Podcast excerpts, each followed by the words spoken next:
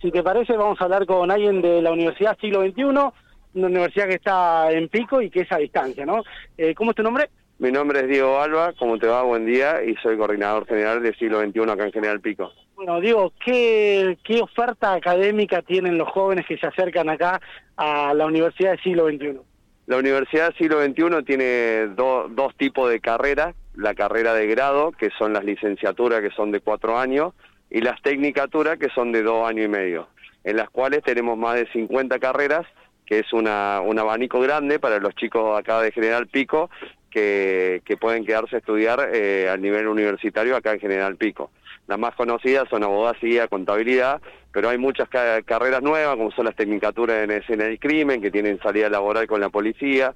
Martillero también es una carrera que, que se estudia mucho en la universidad y bueno, y hay muchas carreras nuevas que te, te ponen en el campo laboral enseguida.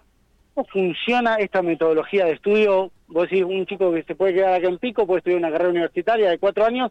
¿Cómo funciona esa metodología del día a día?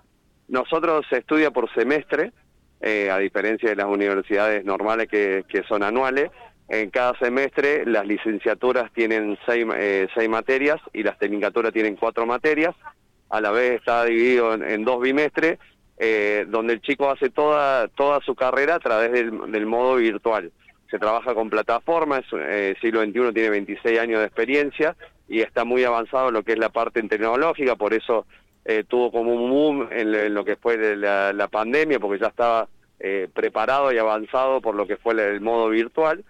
Eh, se hace a través de, las tres plataformas que yo te decía, donde uno tiene todo el contenido en, una plataforma que se llama Canvas y se rinde a través de Clarway, que es con multiple choice, eh, donde tienes dos parciales para poder promocionar la materia a través de trabajos prácticos y actividades prácticas. ¿En algún momento es presencial? ¿El joven tiene que viajar a algún lado a rendir algo o cómo funciona eso? Hay, eh, hay dos, dos, dos maneras, una que es educación distribuida, que es con teleclase. Nosotros tenemos un aula que tenemos un proyector donde le proyectamos las clases desde Córdoba, eh, o distribuida home, que por ahí lo usa mucho la gente un poco más de edad y que tiene, que tiene trabajo, entonces puede manejar su, su carga horaria de estudio.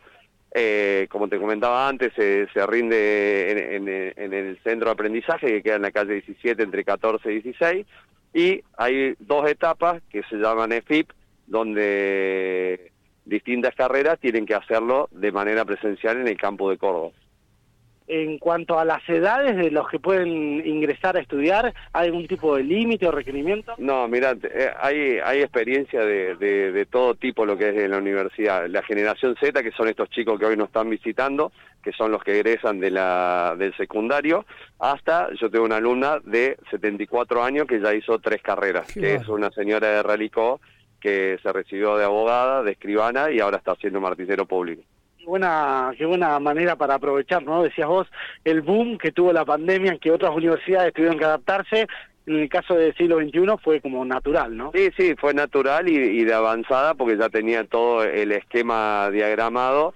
eh, y hizo un salto de calidad la, la universidad, ya que eso de, de la universidad privada es la más elegida del país.